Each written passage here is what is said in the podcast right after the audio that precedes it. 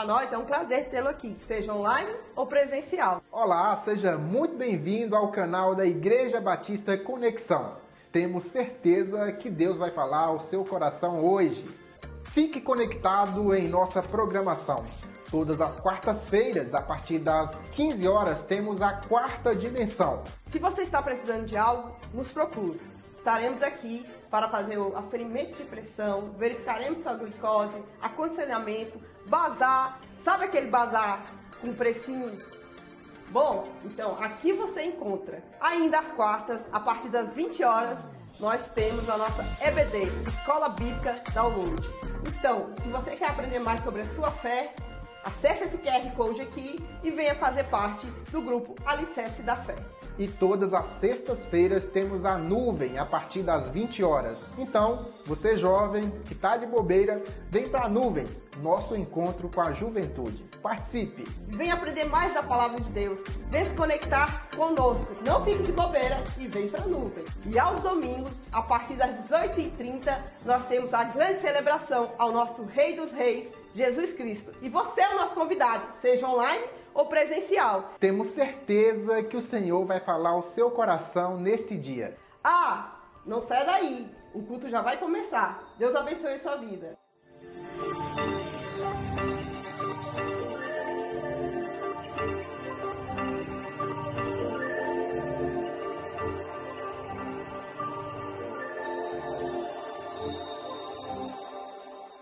É, convido você a abrir sua Bíblia ou acessar sua Bíblia.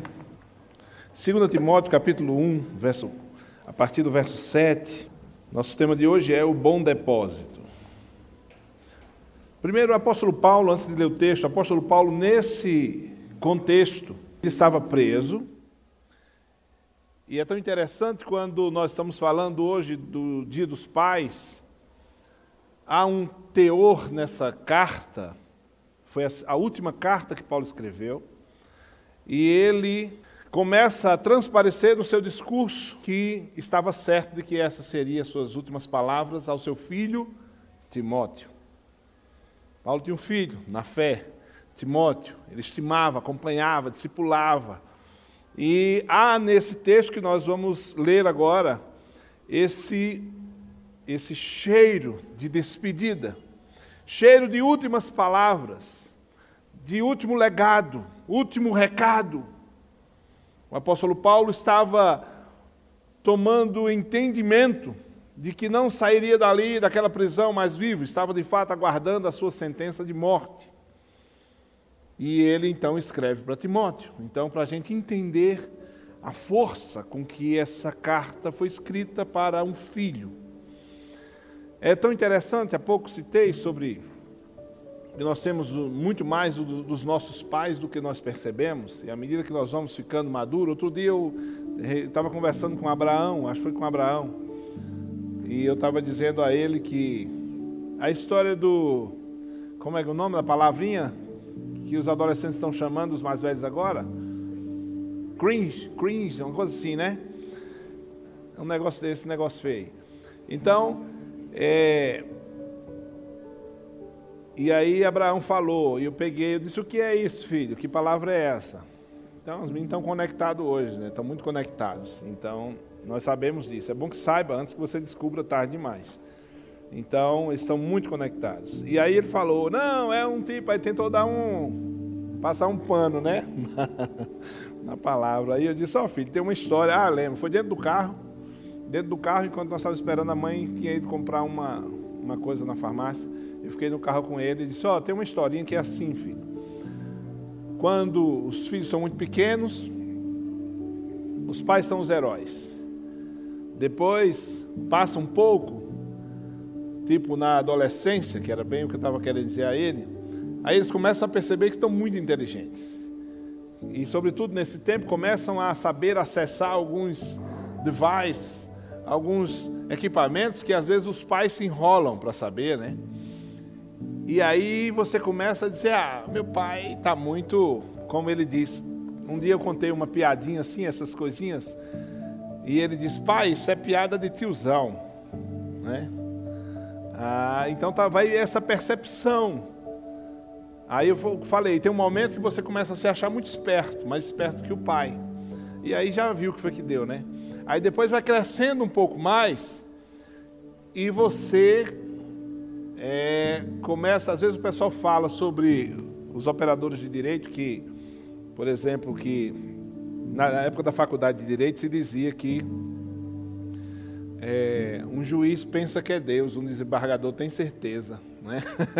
Essas piadinhas também corriqueiras nas, nos corredores das faculdades de Direito e no mundo, nos meandros jurídicos. Né? Então a criança com 18 anos, criança, começa a achar que é muito esperta, quando fica adolescente, começa a descobrir que faz coisas incríveis e os pais não, não descobrem, e com 18 anos começam a achar que são né, os tops, e o pai nada mais é que um tiozão. Né? tiozão ultrapassado, coisa assim. Aí eu dizendo isso a Abraão. Eu digo, filho, aí mas vai passar um tempo que com 25 anos você começa a descobrir que levar algumas, é, eu diria cacetada, mas eu não vou usar essa palavra aqui, né? Da vida e começa a querer correr para o colo do pai. Interessante que, como na América, por exemplo, Europa, e América de maneira especial, com 16 anos os pais estão lutando para os filhos saírem de casa. Eles colocam para fora de casa os filhos, né? É, vai cuidar da tua vida. Você não vai sair de casa, não? Não arrumou um emprego, nem tem onde morar. 16 anos começa essa luta. E porque é, eu tive um, um amigo, agora lembro que perdeu o pai, a gente vai lá ler o texto, não esqueci não, vai já ler o texto. E teve um colega que perdeu o pai e ele foi para a América, já tinha irmãos mais velhos morando na América, foi morar lá. E um dia ele ligou para mim chorando. Na verdade, quando ele perdeu o pai, eu era líder do ministério dele, passei a ser ministério dele, na verdade conheci, e nós andamos muito fazendo missões, viajando, ministério de louvor. E ele, de alguma maneira, eu acho que recebeu alguma coisa na, na transferência né, que se faz, emocional, é, de mim nessa figura paterna. E aí ele foi morar nos Estados Unidos, e aí ele disse que lá um dia, na verdade, quando ele voltou ao Brasil, ele me contou. Ele disse: Olha, eu lembrei muito de você um dia e eu chorei muito, sentindo muito sua falta, porque um dia, trabalhando na América, sabe como é? Trabalhar como imigrante. E o chefe trabalhava numa pizzaria e ele mandou eu fazer algumas coisas que eu nunca tinha feito na história da minha vida, na casa dos meus pais. E ele me humilhou na frente de todo mundo, né? E ele me mandou lavar embaixo da pia coisas podres que sequer eu passava por perto no tempo na casa da minha mãe.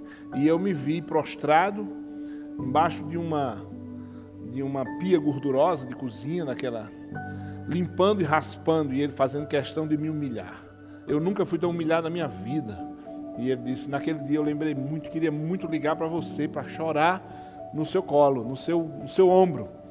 E ele me contou isso. Então, experiências assim, quando chega aos 25, 30 anos, que o filho vai. Aí começa a sentir saudade. Ah, se meu pai tivesse aqui. Ah, se minha mãe tivesse aqui. Quando casa, né, quando encontra namorada, noiva, casa, aí começa a descobrir também ainda mais. Quando tem um filho, começa a descobrir: ah, bem que meu pai estava certo. Ninguém pode saber o que é ser pai se ainda não é pai. Isso é um óbvio, mas a frase é, é óbvia, mas é isso. E eu disse, eu estava tentando ensinar a Abraão essa sequência. Até, filho, que quando você tiver os seus filhos crescendo, você vai querer ter um avô para os seus netos. E muitos não vão mais ter. E você vai passar o resto da sua vida tentando dizer quem foi seu pai. O tiozão que você ignorou, que você chamou de cringe, não é isso? E você vai estar tá querendo, pelo menos queria muito um cringezinho de cabeça branca para dizer aos seus netos, aos seus filhos, como ele era. Então é uma curva óbvia, parece com a que John Wesley falava, que o homem, quando está bem na vida, ele esquece Deus, até ficar mal na vida, e ter que procurar Deus. E procura Deus e fica bem na vida, até que ele fique mal, esqueça Deus e fique mal de novo, e esse ciclo assim. Assim o filho parece que precisa fazer essa saga, sofrer muito, achar que o pai não sabe de nada, meu pai está tá lá para trás, é um tiozão, as piadas dele não tem graça, e tal, tal, tal, se junta. Eu ainda disse a ele, claro, eu desenhei ainda mais, né? Se junta com um monte de adolescente sem futuro, aí vem o pai, né? Aquela, o natural, o coração pula, e não é do jeito que eu falo com ele mesmo. Se junta com quem não presta, a gente diz assim mesmo em casa, né? E aí, uma patota geralmente tem um mais esperto que vira o mentor daqueles ali. Se um já não, tá, não, não prestava, imagine um monte junto. E aí vão seguindo e traçando caminhos que hoje tem um monte na cadeia. Né? Então eu disse outras coisas mais, mas vocês já estão vendo aqui um pai, né? Parece que o pastor já saiu, já está o pai falando aqui, né? Mas a gente precisa, são coisas como essas que precisam na nossa sociedade, na nossa família. E aí eu acho que ele esqueceu essa palavra. Eu tenho a impressão que ele esqueceu, não fala mais. Depois dessa nossa conversa, Abraão não fala mais essa palavra. É bom que ele tenha esquecido. Mas essa saga de esquecer do pai é a mesma narrativa de, do Evangelho de João, quando fala do filho pródigo, que foi as barras da vida. Primeiro achou que era dono de tudo, me dá a minha herança que eu quero, que eu, me dá a minha herança que eu teria quando você morresse. O que é que está implícito nisso? É que para mim você já morreu, você não é só um tiozão, você já morreu. Me dá logo aquelas paradas que estão no meu nome, que eu quero dar o fora né? Eu sou dono da minha vida. Como disse Agostinho de Hipona também, em Confissões, né? Toma conta da minha vida, né? E aí depois volta, depois de ter encontrado pelo, e até desejado comida de porcos, mas não o deram, como falamos outro dia. O apóstolo Paulo aqui está dizendo a Timóteo algumas recomendações que ele sabia que dos Talvez ele queria que um pouco mais dele ficasse em Timóteo. Que um pouco mais dele fosse transmitido para Timóteo. E ele estava nessa exortação. E agora vamos ler esse texto. 2 Timóteo, capítulo 1, verso. A partir do 7 até o 14. Diz assim: Porquanto Deus não nos deu espírito de covardia mas de poder, de amor e de equilíbrio. Talvez tenha moderação na sua versão. Assim sendo, não te envergonhes do testemunho do nosso Senhor, nem de mim. Olha só o que nós acabamos de falar. Não te envergonhe do testemunho, daquilo que eu te ensinei, de eu ter sido teu pai na fé. Não te envergonhe do Evangelho, não te envergonhe da obra de Deus, não te envergonhe dessa palavra, porque você não é um covarde. Seja homem, Seja homem. Você recebeu o espírito de poder e de moderação e de amor, não de covardia. Você não é um covarde. Por isso, não se envergonhe. Permissão para uma pausa. Ao que tudo indica, alguns comentaristas dizem que Timóteo era um pouco inibido, talvez inseguro, por isso que tem naquela passagem, muito jovem também, que ele diz: Não, ninguém despreze a tua mocidade. As palavras de Paulo sempre tinham essa direção de que ele fosse mais além do que ele cria que poderia. Tinha um tom de empoderamento sobre a vida de, de, de Timóteo, que Paulo empurrava para ele: Seja mais. E aqui mais uma vez ele está exortando: Vá além não deixa ninguém fazer pouco de você. Você é valente. Você foi receber imposição de mãos. Você foi abençoado, você recebeu. Então ele está falando todo o tempo sobre essa carga paterna. E que ele queria que Timóteo se projetasse. E como ele está dizendo aqui, não te envergonhes. Pelo contrário, participa comigo dos sofrimentos pela causa do Evangelho, conforme o poder de Deus participa dos sofrimentos. Quer que seu, que seu filho cresça, permita alguns sofrimentos da maturidade. Sem eles, pensei nisso, Daiane, hoje. Você falou que Maitezinha ainda está assim. Eu fiquei pensando nas reações que o organismo dela está tendo de produzir os anticorpos e de reagir a tudo isso. Na verdade, ela está ficando forte com essa luta que ela está passando. Todos nós precisamos enfrentar. Outro dia contei o testemunho aqui da morte é, do filho dos fundadores da igreja Renascer em Cristo, Bispa Sônia, o testemunho dela de maneira especial. É, vale a pena registrar. Quando ela disse que estava no leito, quando o filho estava se ultimando, e ela disse: Senhor, por favor,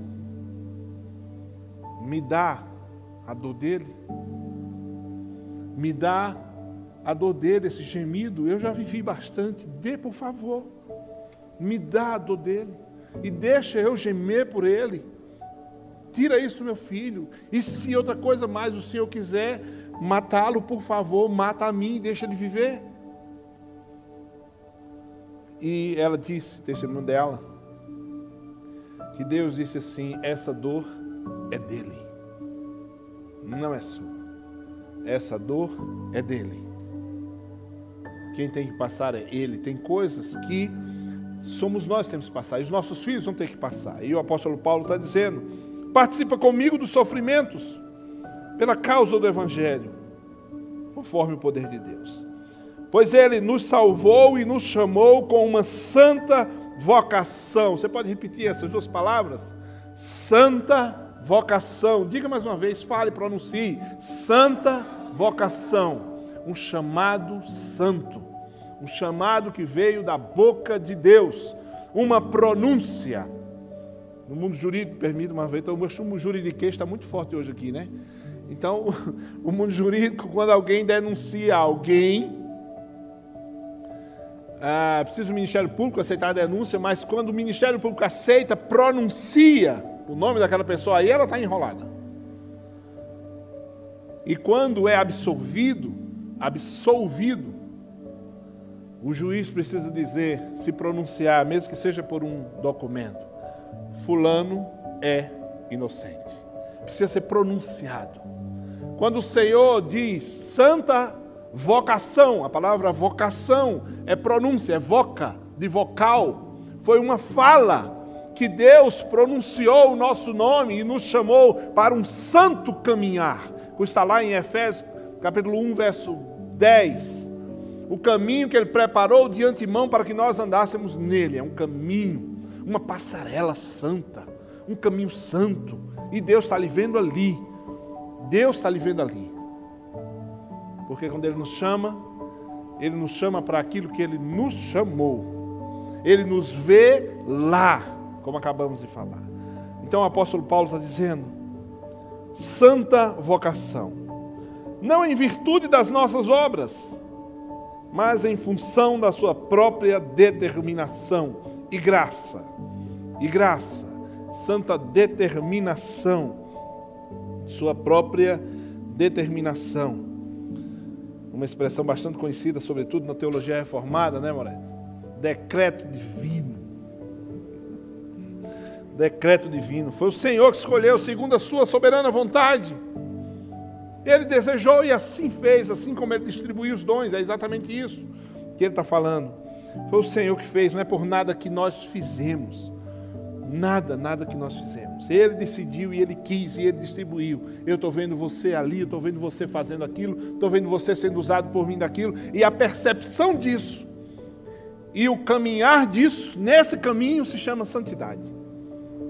Se chama santidade. Separado para aquilo que o Senhor nos chamou. Andar nesse caminho é santidade. Eu estou sendo o que Deus quer que eu seja. Mateus capítulo 3. Esse é meu filho amado, em quem tenho alegria, prazer em quem se compraz a minha alma. O apóstolo Paulo está dizendo tudo isso ao seu filho na fé Timóteo. Em função da sua própria determinação e graça. Essa graça nos foi outorgada, ou seja, entregue em Cristo Jesus desde os tempos eternos e que nesses dias se manifestou pelo aparecimento de nosso Salvador Cristo Jesus, que aniquilou a morte e trouxe à luz a vida e a imortalidade por intermédio do Evangelho. Desse Evangelho fui constituído pregador, apóstolo e mestre. Por essa causa também sofro. Todavia não me envergonho, porquanto sei em quem tenho crido e estou plenamente convicto de que Ele é poderoso para guardar o que lhe confiei até aquele dia. Preserva com fé e amor em Cristo Jesus o exemplo da sã teologia, da sã doutrina, talvez seja o que está na sua versão, que observaste em mim. Guarda o bom tesouro com a ajuda do Espírito Santo que habita em nós. Vamos fazer uma oração, por favor? Olhe por você, feche seus olhos. Pai, obrigado por essa palavra. O Senhor nos acrescente, nos ajuda a compreender, além do som audível, de palavras inteligíveis, mas que o Teu Espírito, Senhor, fale com cada um de nós aqui essa noite. Ó oh Deus, que nós possamos atender a Tua expectativa e que essa ferramenta da Tua palavra pronunciada seja, ó oh Deus, como ela é não volta vazia, mas que alcance os propósitos pelo Senhor otorgados e desejados para a glória do teu nome sobre nossas vidas, no nome de Jesus. Amém. Queridos, ah, é interessante que três pontos, talvez dois, mas eu vou colocar três numa perspectiva didática, de aplicação prática na nossa vida o apóstolo Paulo, como já disse, tem todo esse contexto de ele saber que estava se despedindo e queria muito que Timóteo recebesse o máximo dele. E esses são os últimos recados. Dizem que as palavras no leito de morte são as palavras mais fortes que uma pessoa pode pronunciar na vida. Né? Paradoxal, no leito de morte ela está sabendo. Naquela hora, as palavras que estão sendo faladas são as mais talvez puras, legítimas, o teor mais profundo da alma de alguém que está desmamando dessa vida. O apóstolo Paulo tinha essa percepção sobre a vida dele nesse tempo, nesse contexto que estava escrevendo essa carta ao seu filho na fé, Timóteo. E algumas coisas eu separei. Primeira coisa, quando a ênfase que nós queremos colocar hoje, guarda o bom tesouro ou o bom depósito com a ajuda do Espírito Santo que habita em nós. A primeira coisa é sobre o verbo guardar, mas mais do que isso, o que guardar. E sobre a nossa vida a gente poderia fazer, como já havia algumas pregações, falar sobre a bagagem, né, sobre as malas nesse mundo, sobre o que colocar na bagagem. E é nessa figura mais ou menos que o apóstolo Paulo está dizendo o que guardar? E ele diz: guarda o bom depósito. Parece com aquele texto de 2 Timóteo também, que é, só que no capítulo 4, quando ele está dizendo: combati o bom combate, completei a carreira e guardei a fé. Aqui ele desperta a Timóteo como naturalmente. Um dia, um dia nós estávamos comentando aqui sobre o ajuste de foco, sobre aqueles círculos é, que se aquela interseção, aqueles círculos, círculos convergentes, e ficam duas margens de fora antes deles se fecharem totalmente, que uma margem é aquilo que você está precisando fazer, e talvez a outra margem, exatamente, perfeitamente igual, seja aquilo que você está fazendo que não precisa ser feito. Ou seja, nós precisamos, por vezes, parar de fazer algumas coisas e começar a fazer outras. Isso é a vida, isso é a cibernética, isso é o ajuste de foco e de foco na vida. O apóstolo Paulo está exortando Timóteo a fazer isso. Presta atenção. Parece que a gente poderia imaginar ou tentar fazer uma cena, se aqui fosse tentar uma equipe de teatro, fazer um apóstolo Paulo preso, é, com uma percepção que a sua vida estaria se esvaindo, e ele então escreve uma carta ao seu filho na fé. Imagina o, o coração de Paulo falando ali para Timóteo: Olha, não seja covarde. Covarde é uma palavra muito forte, sobretudo para o nordestino. Você pode falar várias coisas a um nordestino, mas se você chama ele de covarde, você corra. Se um sertanejo, pior. Corra, como diz a história, corra pela sua própria vida. Se você chamar um nordestino, um sertanejo de covarde. O apóstolo Paulo está dizendo: nós não somos, não recebemos espírito de covardia. Timóteo, não seja covarde, honre a hombridade que você viu em mim e no evangelho de Cristo Jesus.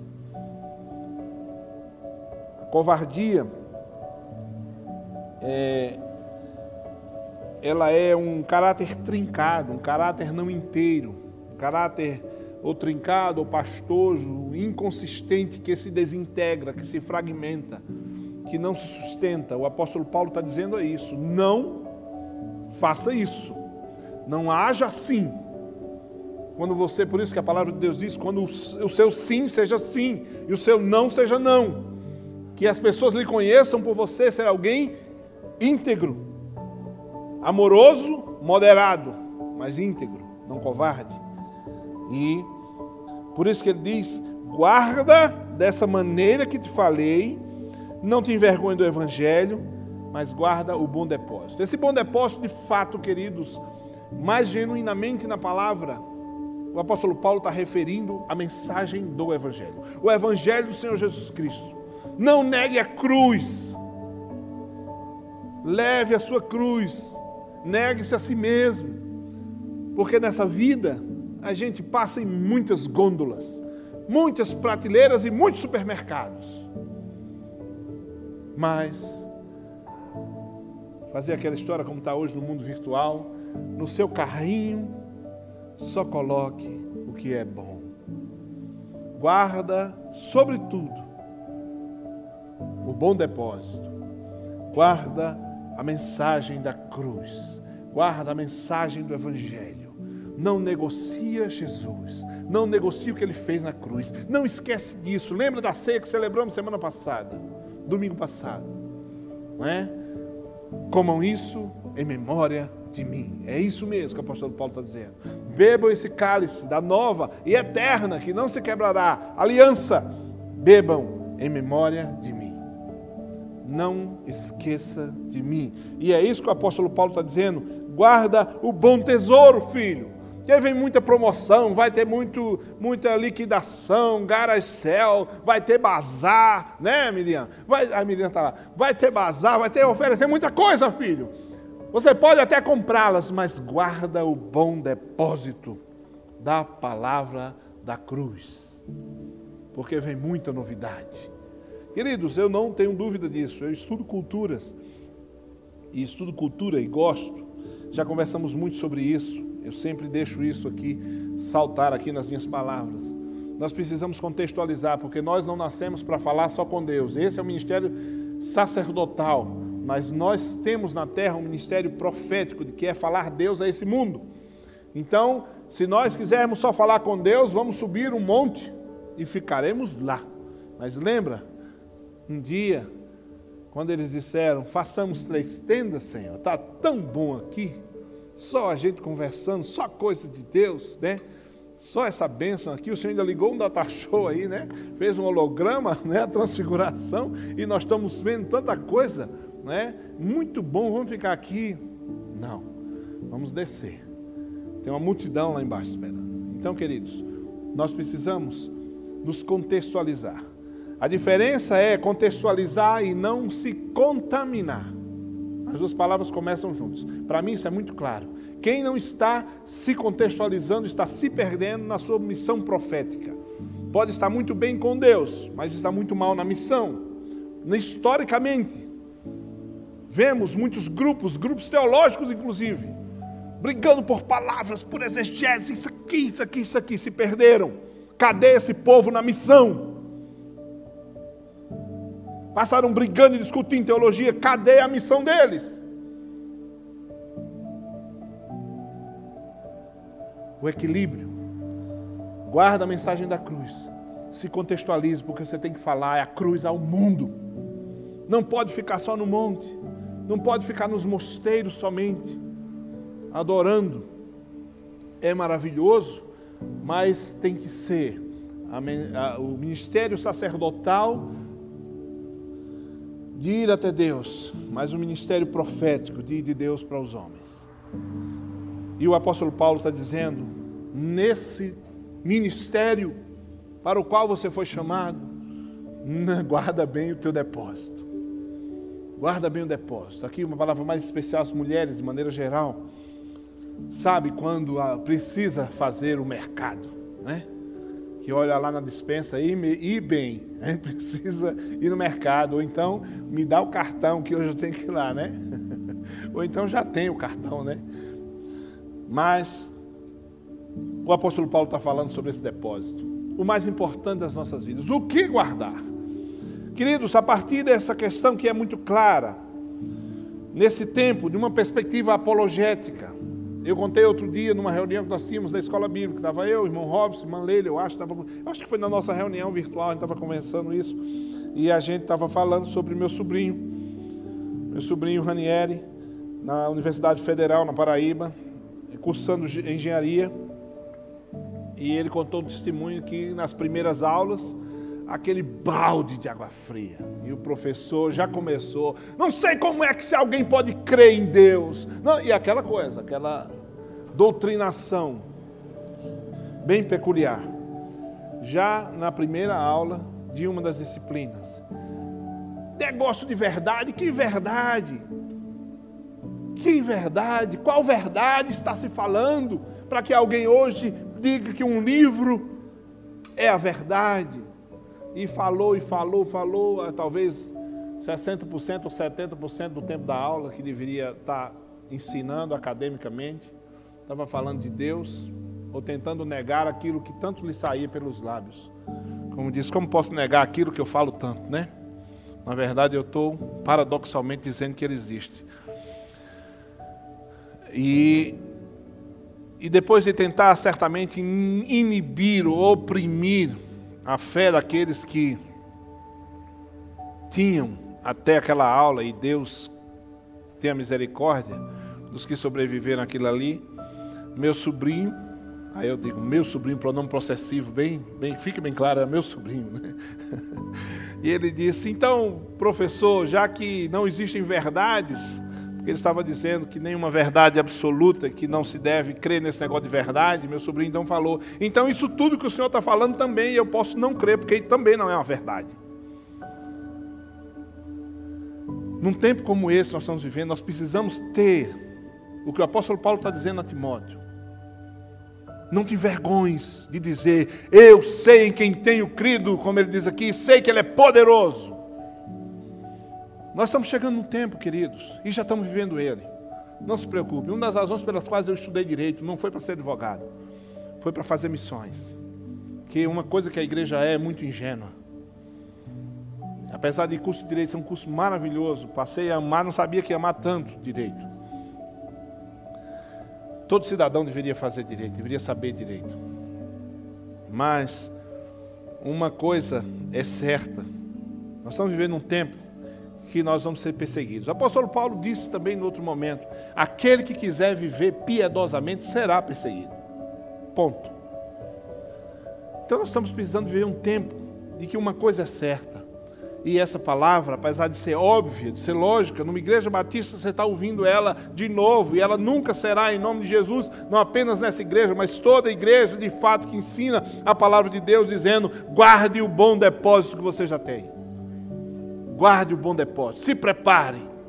Se prepare. Guarde. Quando o apóstolo Paulo disse guarda, me faz lembrar a casa edificada sobre a rocha. E vem os ventos, vem a chuva, vem o temporal. E essa casa não é derrubada. Porque ela foi construída sobre a rocha. Então o apóstolo Paulo está dizendo isso. Guarda o quê? Guarda o bom depósito.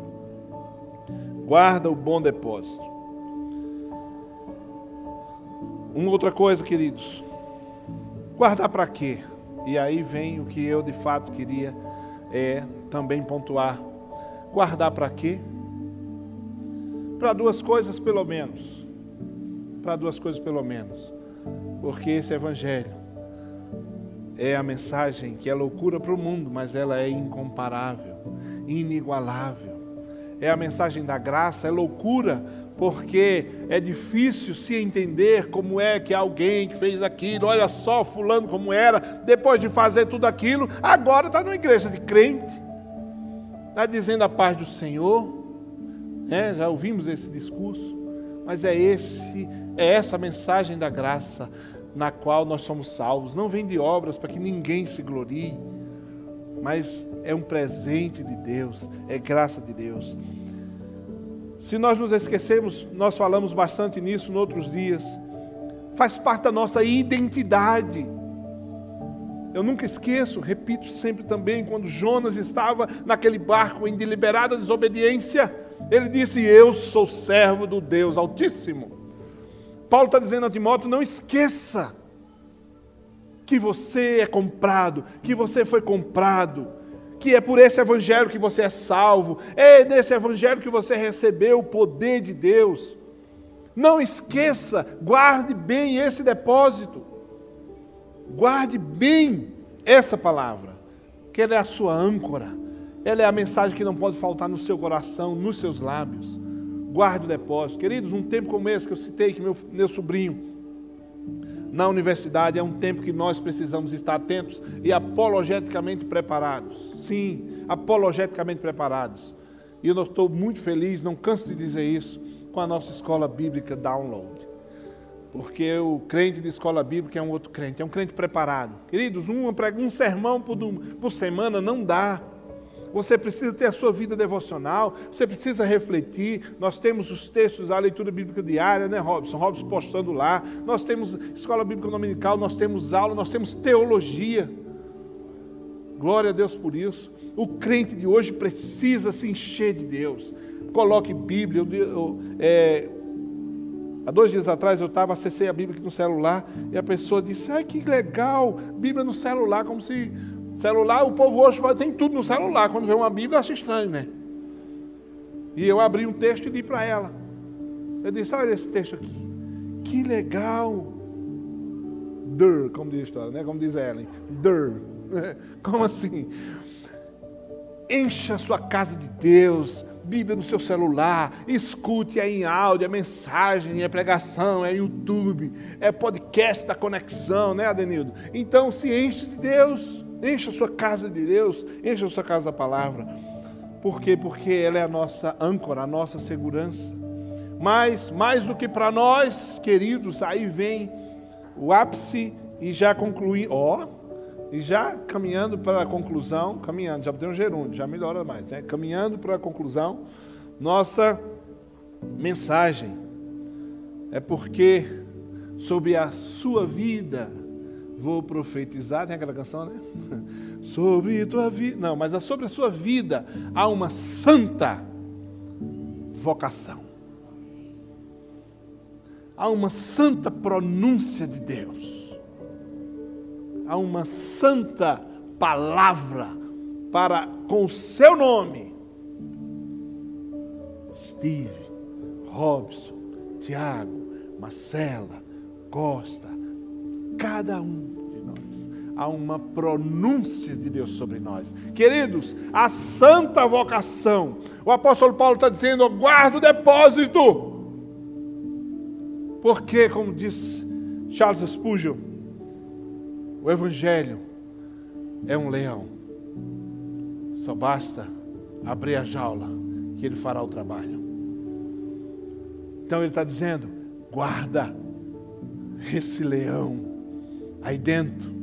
Mas aí eu queria, paradoxalmente, é o que o texto expressamente diz: guarda. Eu estou, por inferência, trazendo guardar para quê? Qual o propósito de guardar? Guardar não para obscurecer, guardar não para esconder. Sabe? Tem coisas que Deus esconde, não de você, mas Deus esconde para você. Tem coisa que Deus colocou você para guardar, mas não para você esconder, mas para você guardar para alguém a sua vida. A Bíblia diz que Davi impactou a geração dele. Ei, ei, eu quero impactar minha geração naquilo que Deus pronunciou meu nome. Quando o apóstolo Paulo diz completei a carreira, ele está dizendo: Eu não deixei de tocar nem um sino. dos que Deus mandou tocar, de pronunciar nenhuma palavra, de fazer nenhuma tarefa que Ele deixou para eu fazer. Por isso, queridos, o que Deus deu a você dele, Ele está dizendo: guarde, mas guarde para quê? Guarde para usar os dons, a vocação, o poder de Deus de uma maneira simples de se entender. O poder de Deus sobre a sua vida não é para você brincar de super-herói. Não é para isso. Toda preposição no português é para. A preposição é guardar para. Tem uma preposição implícita nesse texto. Guarda o bom depósito. Para. Deixa eu dizer, tem uma geração esperando. Hoje nós falamos de filhos e pais oramos aqui, estamos falando também de Paulo para Timóteo, mas deixa eu dizer, nós temos filhos. John Wesley disse: a minha paróquia é o mundo. O mundo, já pensou que visão de futuro, que visão de ministério? E Deus pergunta a você, filho, você está reconhecendo o que eu te criei para ser, o que eu te criei para fazer, e esse depósito que eu coloquei na tua vida, você está dando conta para que é, porque tem um monte de filhos esperando pelo que eu coloquei sobre a sua vida, sobre a sua vida, sobre a sua vida, sobre a vida de cada um de nós. Tem uma geração, tem uma geração, tem uma geração, Mônica e Fabiano, esperando o que Deus vai colocar e já colocou da fundação do mundo na vida do Heitor. Heitor vai nascer e tem um chamado, vai por quê? Da geração dele, dos amiguinhos que vão estudar com ele na escola, desde já, Deus tem um propósito em tudo, uma tapeçaria linda que Deus fez na história, Ele colocou você, Ele colocou você, você não está aí à toa, não é como Deus criou batata, não está vagando nesse mundo, deixa a vida me levar, não! É isso que o apóstolo Paulo está dizendo a Timóteo, ei, presta atenção, foi Ele com santa vocação, que te chamou segundo a sua determinação, segundo lhe apraz, no poder dele, te chamou para uma coisa e fala a verdade. Essa voz está aí ou não está? Essa voz está aí ou não está? Você sabe. Sabe como é o nome dessa voz? Vocação. E sabe, só nesse lugar você vai ser feliz. Essa é a verdade. Uma pesquisa foi feita, já falei disso, né? Outro dia, nos leitos de, de hospitais de pessoas nos Estados Unidos e o que mais se ouviu foi que mais de 90% das pessoas diziam diziam-se arrependidas pelo que não realizaram na vida. Quase 100%.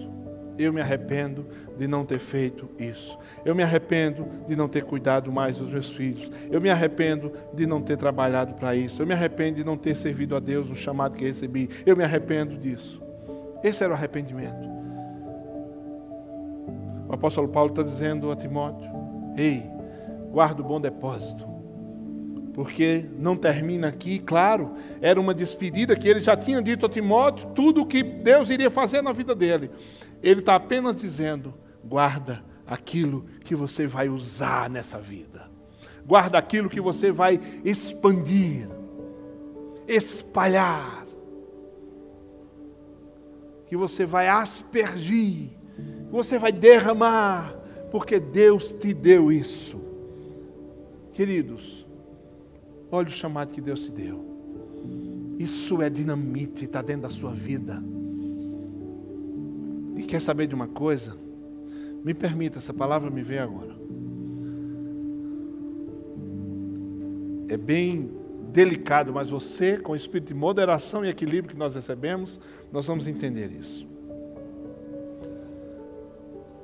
A vocação ela é tão poderosa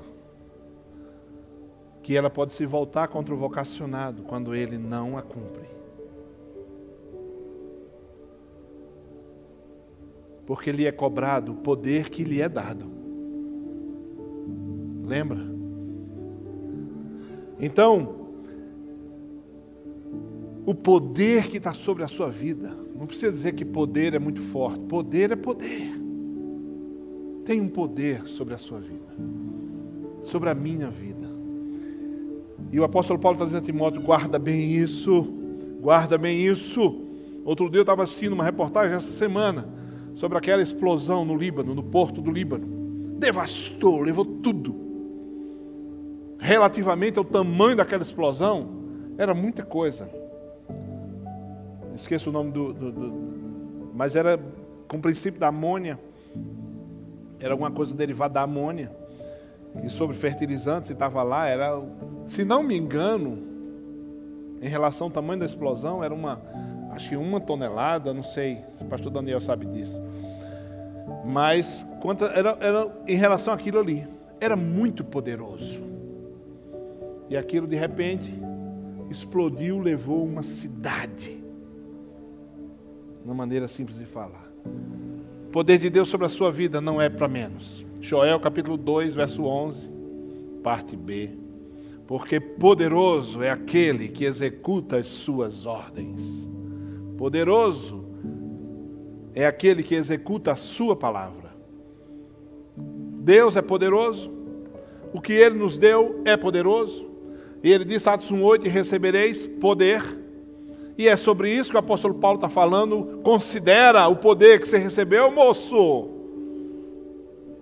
Acorda, presta atenção. Leve em conta, ninguém despreza a tua mocidade, Timóteo. Agora guarda bem esse depósito, não brinca com isso.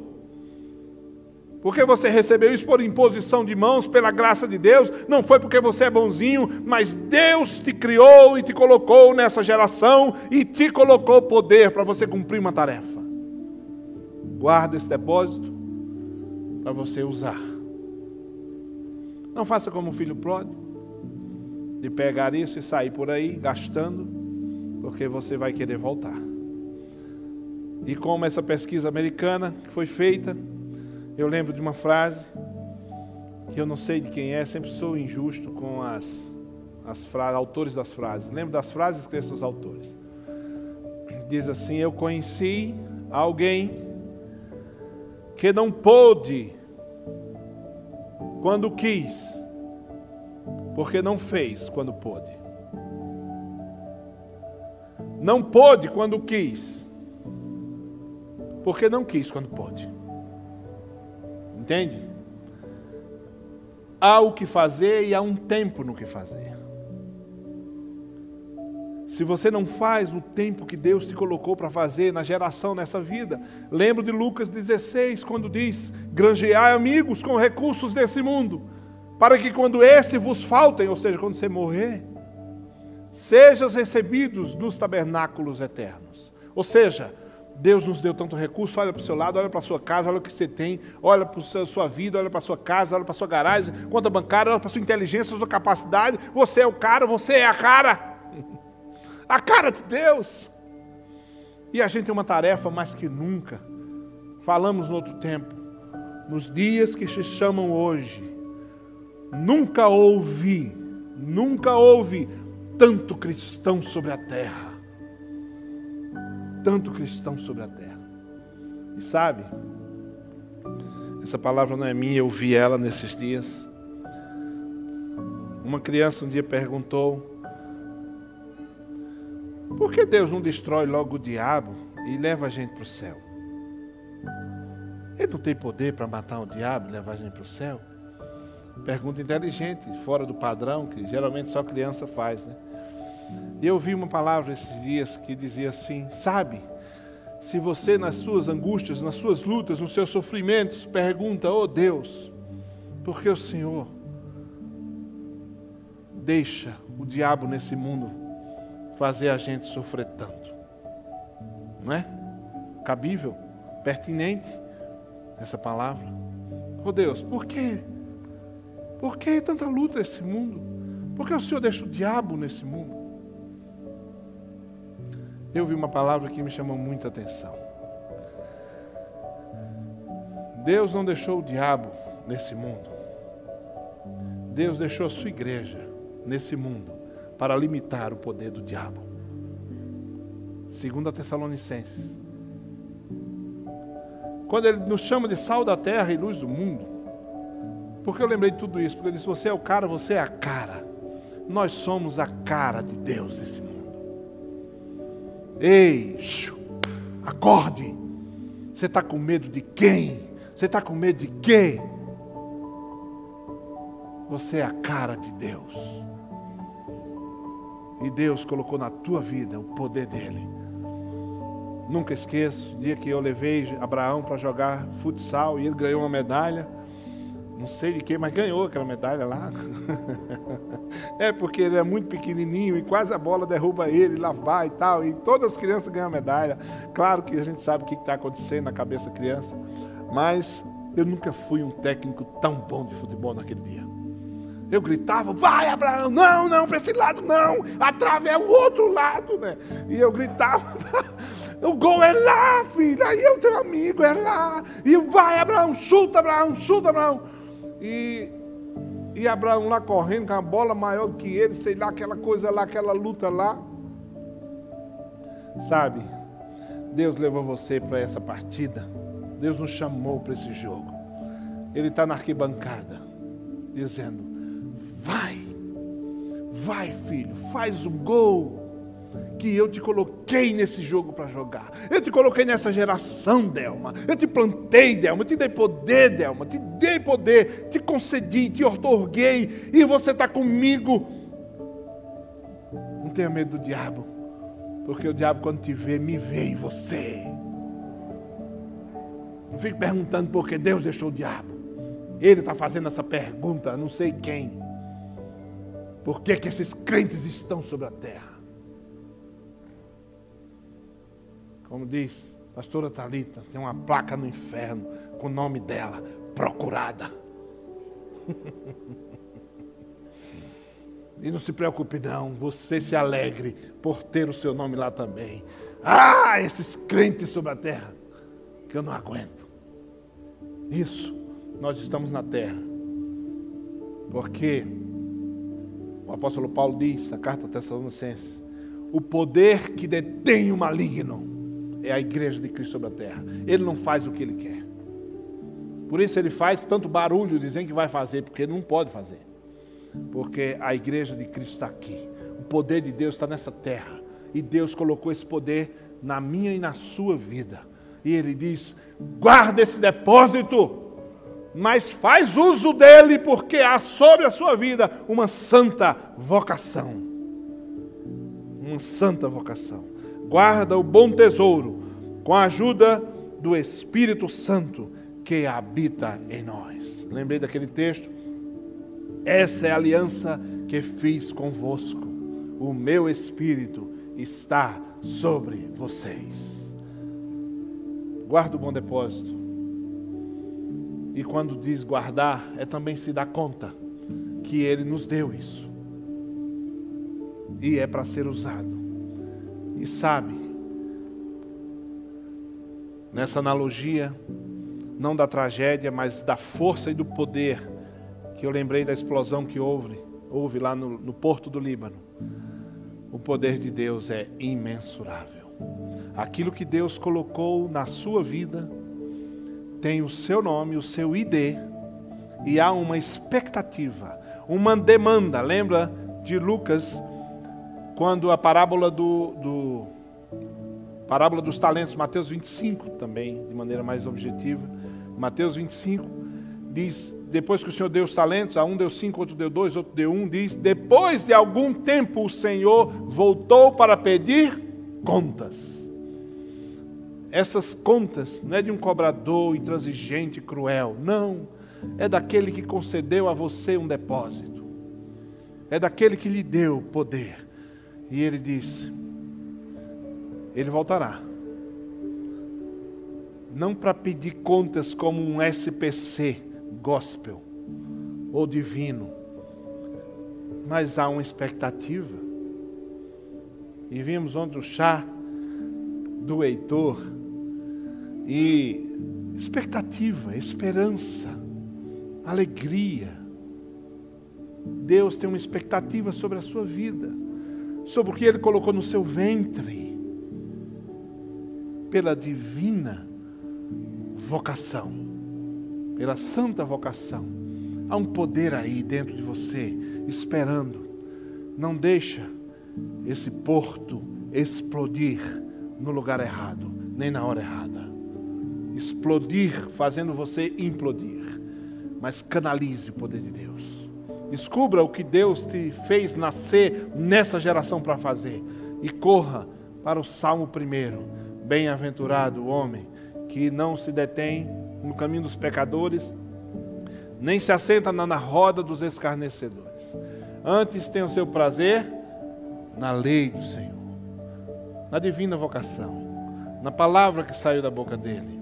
Porque não só de pão viverá o homem, mas da palavra que sai da boca de Deus sobre a nossa vida de maneira especial. Na sua palavra medita dia e noite, ele não será como a moinha que o vento espalha, como diz lá no final mas ele será como uma árvore plantada junto a ribeiros de água, que dá o seu fruto na estação própria. As suas folhas não caem. Tudo que ele faz prospera. Aleluia, aleluia, aleluia. Não é assim que acontece com os ímpios, mas é a palha que o vento sopra. Feche seus olhos. A mensagem terminou. Deus, Pai, no nome de Jesus. Espírito Santo de Deus, introjeta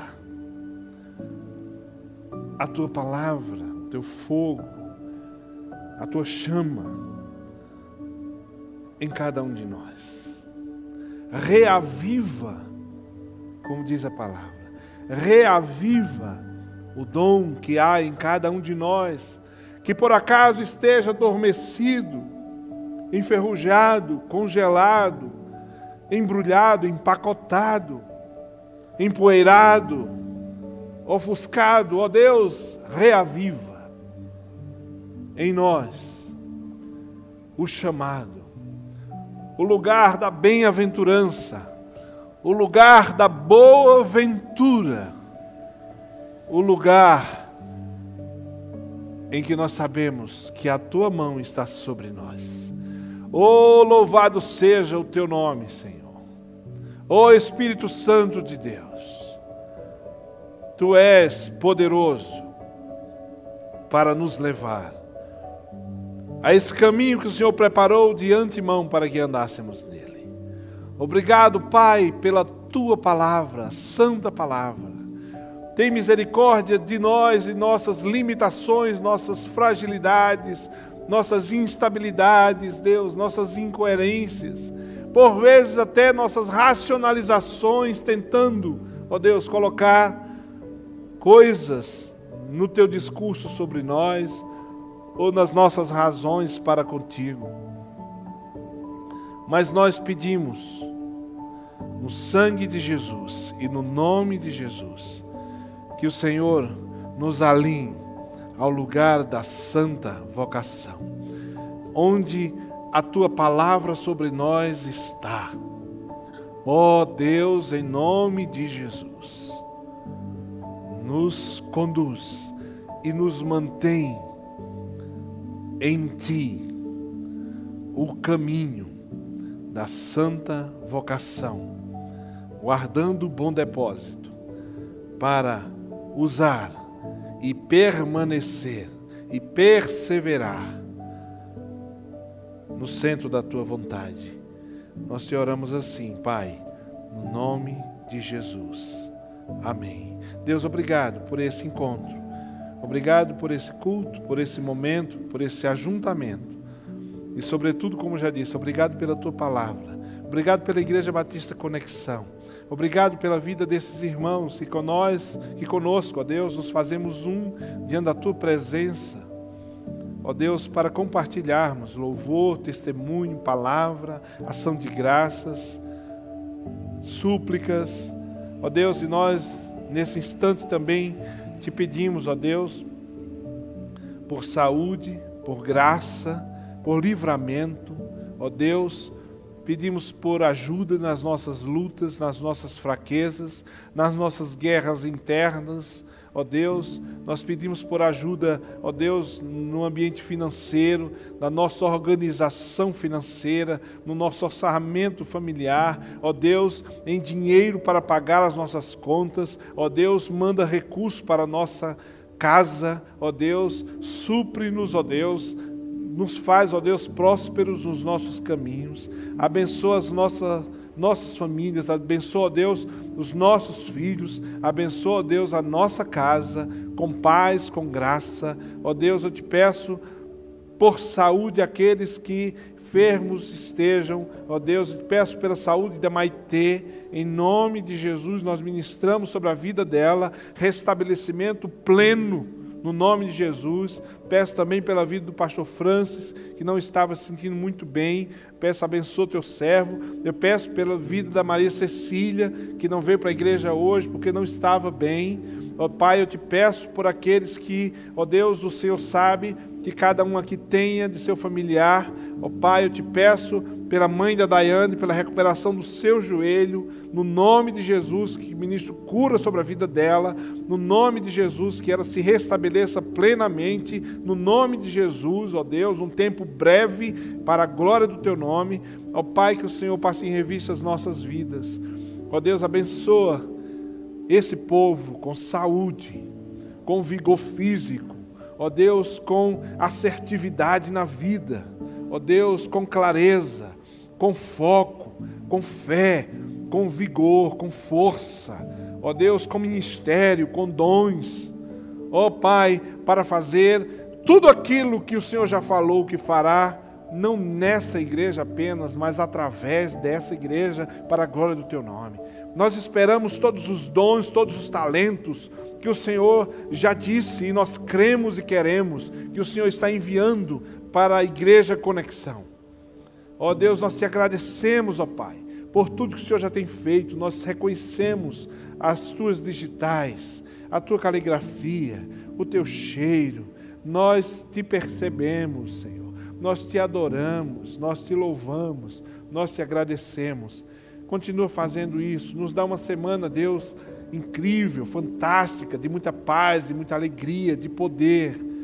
Ó Deus, de reconexões, de alinhamento pela tua palavra. Nos dá poder para isso, Senhor. Obrigado porque o Senhor já nos deu esse poder, no nome de Jesus. No nome de Jesus. Ó Deus, nos livra do mal, nos livra da violência, nos livra do homem violento, nos livra, nos livra, ó Deus, do luto, nos livra, ó Deus, é, do maligno, ó Deus, nos guarda, nos livra desse vírus, nos livra, ó Deus, das pestes que se propaga nas trevas, da mortandade que assola ao meio-dia. Ó Deus, nos livra e nos guarda, como diz a tua palavra. Nos envia, Senhor, e a, essa igreja envia o teu povo como sal da terra, como luz do mundo, como bom depósito nesse mundo, para proclamar a palavra de Deus, para anunciar o Evangelho, anunciar que só Jesus Cristo é Senhor, anunciar que o Brasil pertence ao Senhor Jesus, anunciar que essa palavra é pregada e deve ser pregada, que só em Jesus Cristo há salvação. Ó Deus, nós enviamos essa igreja, os membros dessa igreja, como sal dessa terra, como luz desse mundo, para anunciar o reino de Deus que já está entre nós. Anunciar esperança, anunciar coragem, anunciar força, poder, as boas novas, as boas notícias que chegaram pelo Evangelho. Nos despede em paz, Senhor. Que o amor de Deus, nosso Pai, que a graça salvadora do Senhor Jesus Cristo, a comunhão e as consolações do Espírito Santo de Deus. Seja conosco e com todo o povo de Deus, hoje e sempre. Amém, amém e amém. E que bom que você acompanhou a nossa celebração aqui em nosso campus online. Queremos fazer um convite para você. Que tal participar aqui da nossa celebração presencial? O nosso endereço aparece aqui na sua tela. E agora aproveite e compartilhe o link dessa mensagem para alguém que você ama. Para falar conosco, acesse as nossas redes sociais. Aguardamos por você na próxima celebração. Até mais!